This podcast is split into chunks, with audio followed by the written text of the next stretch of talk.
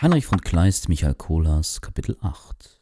Inzwischen war auch der Junker seiner Haft in Wittenberg entlassen und nach Herstellung von einer gefährlichen Rose, die seinen Fuß entzündet hatte, von dem Landsgericht und der permetorischen Bedingungen aufgefordert worden, sich zur Verantwortung auf die von dem Rosshändler Kohlhaas gegen ihn eingereichte Klage wegen widerrechtlich abgenommener und zugrunde gerichteter Rappen in Dresden zu stellen.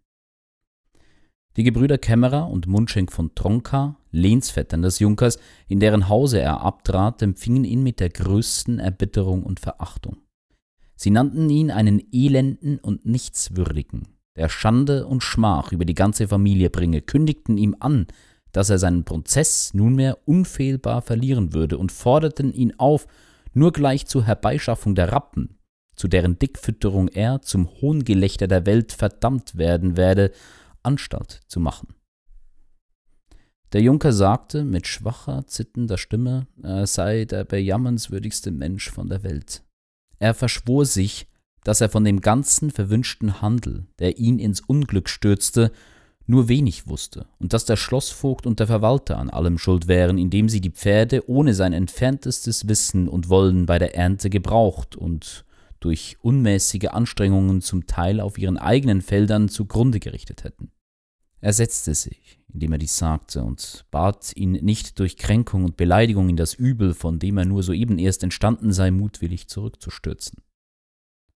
Am anderen Tage schrieben die Herren Hinz und Kunst, die in der Gegend der eingeäscherten Tronkenburg Güter besaßen, auf Ansuchen des Junkers, ihres Vetters, weil doch nichts anderes übrig blieb, an ihre dort befindlichen Verwalter und Pächter, um Nachricht über die an jenem unglücklichen Tage abhanden gekommenen und seitdem gänzlich verschollenen Rappen einzuziehen. Aber alles, was sie bei der gänzlichen Verwüstung des Platzes und der Niedermetzelung fast aller Einwohner erfahren konnten, war,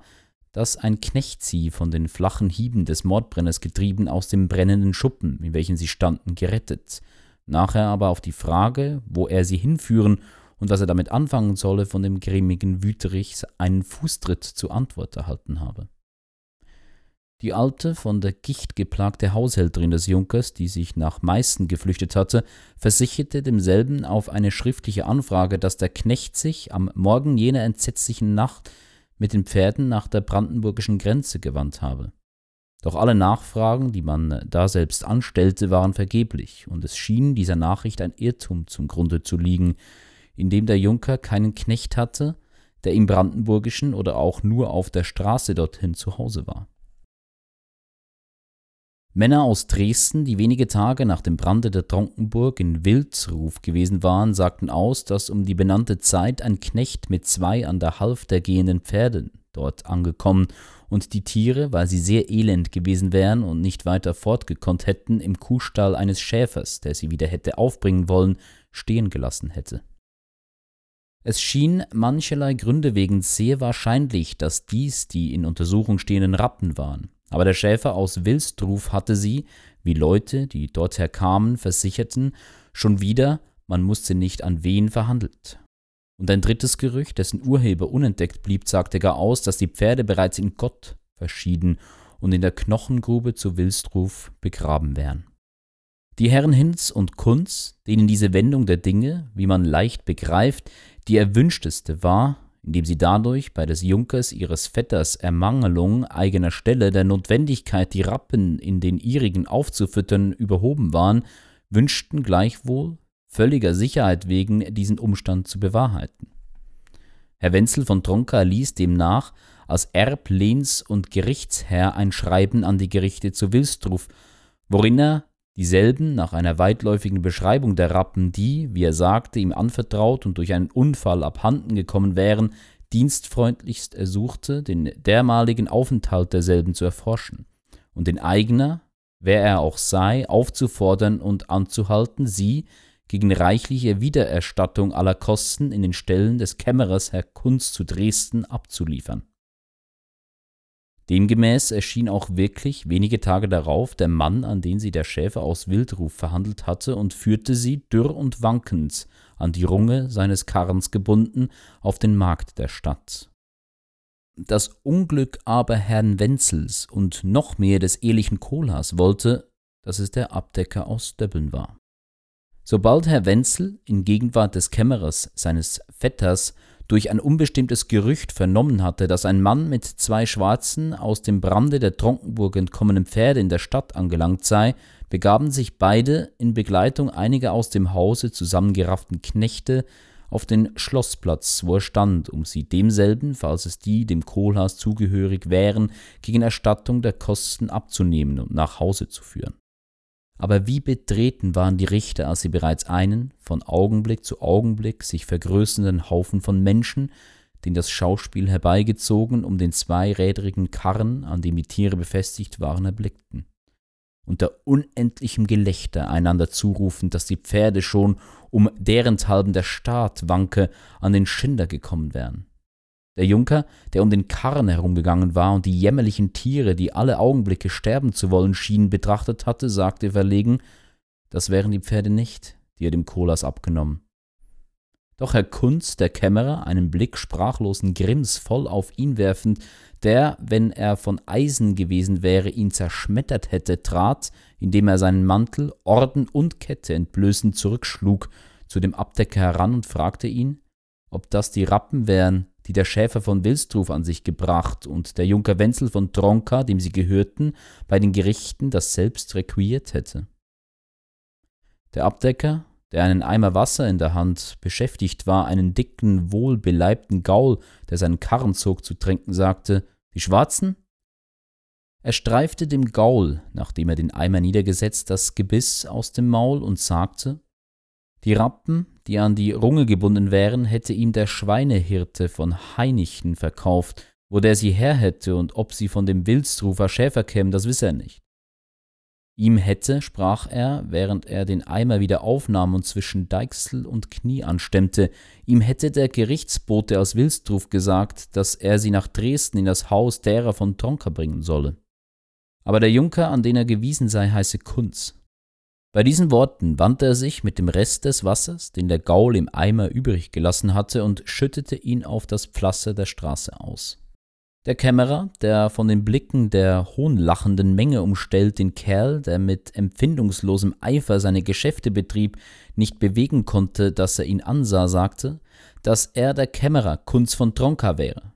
Die Rappen aber, die er an sich bringen solle, müssten dem Junker seinem Vetter gehören von einem Knecht, der bei Gelegenheit des Brandes aus der Tronkenburg entwichen, an den Schäfer zu Wilstruf gekommen und ursprünglich zwei dem Rosshändler Kohlhaas zugehörige Pferde seien. Er fragte den Kerl, der mit gespreizten Beinen dastand und sich die Hosen in die Höhe zog, ob er davon nichts wisse und ob sie der Schweinehirte von Heinichen nicht vielleicht, auf welchen Umstand alles ankomme, von dem Wilstrufer Schäfer oder von einem Dritten, der sie seinerseits von demselben gekauft, erstanden hätte. Der Abdecker, der sich an den Wagen gestellt und sein Wasser abgeschlagen hatte, sagte, er wäre mit den Rappen nach Dresden bestellt, um in dem Hause derer von Tronka sein Geld dafür zu empfangen. Was er da vorbrächte, verstände er nicht und ob sie vor dem Schweinehirten aus Heinichen Peter oder Paul besessen hätte oder der Schäfer aus Wilstruf, gelte ihm, da sie nicht gestohlen wären, gleich. Und damit ging er, die Peitsche quer über seinen breiten Rücken, nach einer Kneipe, die auf dem Platze lag, in der Absicht, hungrig wie er war, ein Frühstück einzunehmen. Der Kämmerer, der auf der Welt Gottes nicht wusste, was er mit Pferden, die der Schweinehirte von Heinichen an den Schinder in Döbbeln verkauft, machen solle, falls es nicht diejenigen wären, auf welchen der Teufel durch Sachsen ritt, forderte den Junker auf, ein Wort zu sprechen. Doch da dieser mit bleichem, bebenden Lippen erwiderte, das Ratsame wäre, dass man die Rappen kaufe. Sie möchten dem Kohlers gehören oder nicht. So trat der Kämmerer, Vater und Mutter, die ihn geboren, verfluchend, indem er sich den Mantel zurückschlug, gänzlich unwissend, was er zu tun oder zu lassen habe, aus dem Haufen des Volkes zurück. Er rief den Freiherrn von Wenk, einen Bekannten, der über die Straße ritt, zu sich heran, und trotzig, den Platz nicht zu verlassen, eben weil das Gesindel höhnisch auf ihn einblickte und, mit vor dem Mund zusammengedrückten Schnupftüchern nur auf seine Entfernung zu warten schien, um loszuplatzen, bat er ihn, bei dem Großkanzler Grafen Wrede abzusteigen und durch dessen Vermittlung den Kolas zur Besichtigung der Rappen herbeizuschaffen. Es traf sich, dass Kohlhaas eben durch einen Gerichtsboten herbeigerufen in dem Gemach des Großkanzlers gewisser die Deposition in Lützen betreffenden Erläuterungen wegen, die man von ihm bedurfte, gegenwärtig war, als der Freiherr in der eben erwähnten Absicht zu ihm ins Zimmer trat. Und während der Großkanzler sich mit einem verdreißlichen Gesicht vom Sessel erhob und den Rosshändler, dessen Person jenem unbekannt war, mit den Papieren, die er in der Hand hielt, zur Seite stehen ließ, stellte der Freiherr ihm die Verlegenheit, in welcher sich die Herren von Tronka befanden, vor. Der Abdecker von Döbbeln sei auf mangelhafte Requisition der Wilsdrufer Gerichte mit Pferden erschienen, deren Zustand so heillos beschaffen wäre, dass der Junker Wenzel anstehen müsse, sie für die dem Kohlhaas gehörigen anzuerkennen. Dergestalt, dass, falls man sie gleichwohl dem Abdecker abnehmen solle, um in den Ställen der Ritter zu ihrer Wiederherstellung einen Versuch zu machen, vorher eine Okularinspektion des Kohlhaas, um den besagten Umstand außer Zweifel zu setzen, notwendig sei. Habt demnach die Güte, schloss er, den Rosshändler durch eine Wache aus seinem Hause abholen und auf den Markt, wo die Pferde stehen, hinführen zu lassen. Der Großkanzler, indem er sich eine Brille von der Nase nahm, sagte, dass er in einem doppelten Irrtum stünde. Einmal, wenn er glaube, dass der in Rede stehende Umstand anders nicht als durch eine Okularinspektion des Kohlhaars auszumitteln sei und dann, wenn er sich einbilde, er, der Kanzler, sei befugt, den Kohlhaas durch eine Wache, wohin es dem Junker beliebe, abführen zu lassen. Dabei stellte er ihm den Rosshändler, der hinter ihm stand, vor und bat ihn, indem er sich niederließ und seine Brille wieder aufsetzte, sich in dieser Sache an ihn selbst zu wenden. Kohlhaas, der mit keiner Miene, was in seiner Seele vorging, zu erkennen gab, sagte, dass er bereit wäre, ihm zur Besichtigung der Rappen, die der Abdecker in die Stadt gebracht, auf den Markt zu folgen. Er trat, während der Freiherr sich betroffen zu ihm umkehrte, wieder an den Tisch des Großkanzlers heran, und nachdem er demselben noch aus den Papieren seiner Brieftasche mehrere die Deposition in Lützen betreffende Nachrichten gegeben hatte, beurlaubte er sich von ihm. Der Freiherr, der über das ganze Gesicht rot ans Fenster getreten war, empfahl sich ihm gleichfalls, und beide gingen, begleitet von den drei durch den Prinzen von Meißen eingesetzten Landsknechten, unter dem Tross einer Menge von Menschen nach dem Schloßplatz hin. Der Kämmerer, Herr Kunz, der inzwischen den Vorstellungen mehrerer Freunde, die sich um ihn eingefunden hatten, zum Trotz seinen Platz dem Abdecker von Döbbeln gegenüber unter dem Volke behauptet hatte, trat, sobald der Freiherr mit dem Rosshändler erschien, an den letzteren heran und fragte ihn, indem er sein Schwert mit Stolz und Ansehen unter dem Arm hielt, ob die Pferde, die hinter dem Wagen stünden, die seinigen wären. Der Rosshändler, nachdem er mit einer bescheidenen Wendung gegen den die Frage an ihn richtenden Herrn, den er nicht kannte, den Hut gerückt hatte, trat, ohne ihm zu antworten, im Gefolge sämtlicher Ritter an den Schindelkarren heran. Und die Tiere, die auf wankenden Beinen die Häupter zur Erde gebeugt dastanden und von dem Heu, das ihnen der Abdecker vorgelegt hatte, nicht fraßen, flüchtig aus einer Ferne von zwölf Schritt, in welcher er stehen blieb, betrachtet. Gnädigster Herr, wandte er sich wieder zu dem Kämmerer zurück. Der Abdecker hat ganz recht. Die Pferde, die an seinen Karren gebunden sind, gehören mir. Und damit, indem er sich in dem ganzen Kreise der Herren umsah, rückte er den Hut noch einmal und begab sich, von seiner Wache begleitet, wieder von dem Platz hinweg. Bei diesen Worten trat der Kämmerer mit einem raschen, seinen Helmbusch erschütternden Schritt zu dem Abdecker heran und warf ihm einen Beutel mit Geld zu und während dieser sich den Beutel in der Hand mit einem bleiernen Kamm die Haare über die Stirn zurückkämmte und das Geld betrachtete, befahl er einem Knecht, die Pferde abzulösen und nach Hause zu führen. Der Knecht, der auf den Ruf des Herrn einen Kreis von Freunden und Verwandten, die er unter dem Volke besaß, verlassen hatte, trat auch in der Tat ein wenig rot im Gesicht über eine große Mistpfütze, die sich zu ihren Füßen gebildet hatte, zu den Pferden heran. Doch kaum hatte er ihre Halftern erfasst, um sie loszubinden, als ihn Meister Himbold, sein Vetter, schon beim Arm ergriff und mit den Worten Du rührst die Schindelmähren nicht an, von den Karren hinwegschleuderte. Er setzte, indem er sich mit ungewissen Schritten über die Mistpfütze wieder zu dem Kämmerer, der über diesen Vorfall sprachlos dastand, zurückwandte, hinzu dass er sich einen Schindelknecht anschaffen müsse, um ihm einen solchen Dienst zu leisten. Der Kämmerer, der vor Wut schäumend den Meister auf einen Augenblick betrachtet hatte, kehrte sich um und rief über die Häupter der Ritter, die ihn umringten, hinweg nach der Wache.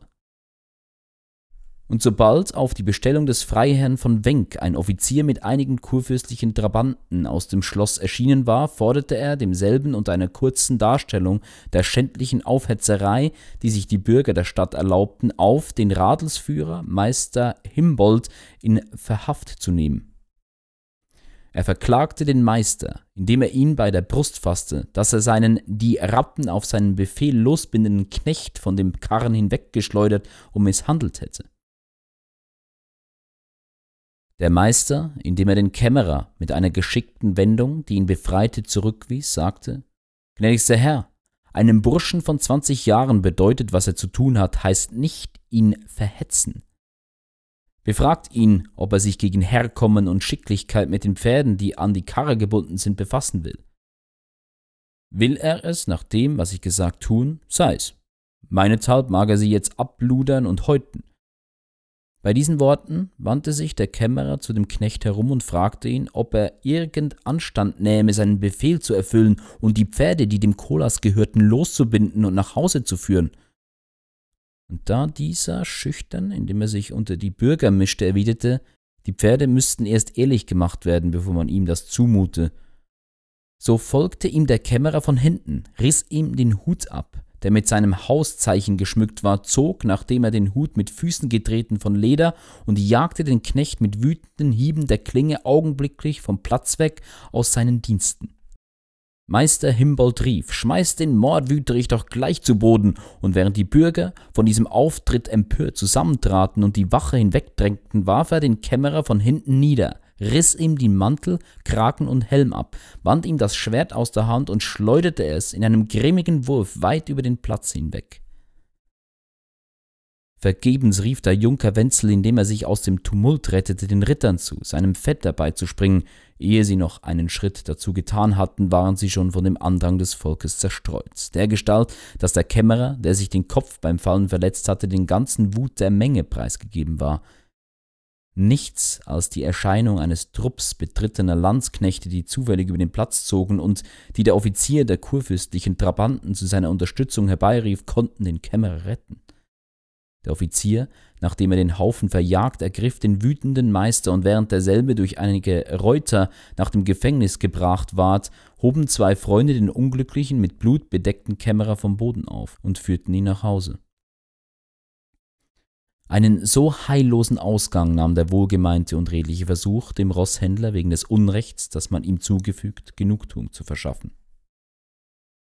Der Abdecker von Döbbeln, dessen Geschäft abgemacht war und der sich nicht länger aufhalten wollte, band, da sich das Volk zu zerstreuen anfing, die Pferde an einen Laternenpfahl, wo sie den ganzen Tag über, ohne dass sich jemand um sie bekümmerte, ein Spott der Straßenjungen und Tagediebe, stehen blieben. Dergestalt, dass in Ermangelung aller Pflege und Wartung die Polizei sich ihrer annehmen musste und gegen Einbruch der Nacht den Abdecker von Dresden herbeirief um sie bis auf weitere Verfügung auf der Schinderei von der Stadt zu besorgen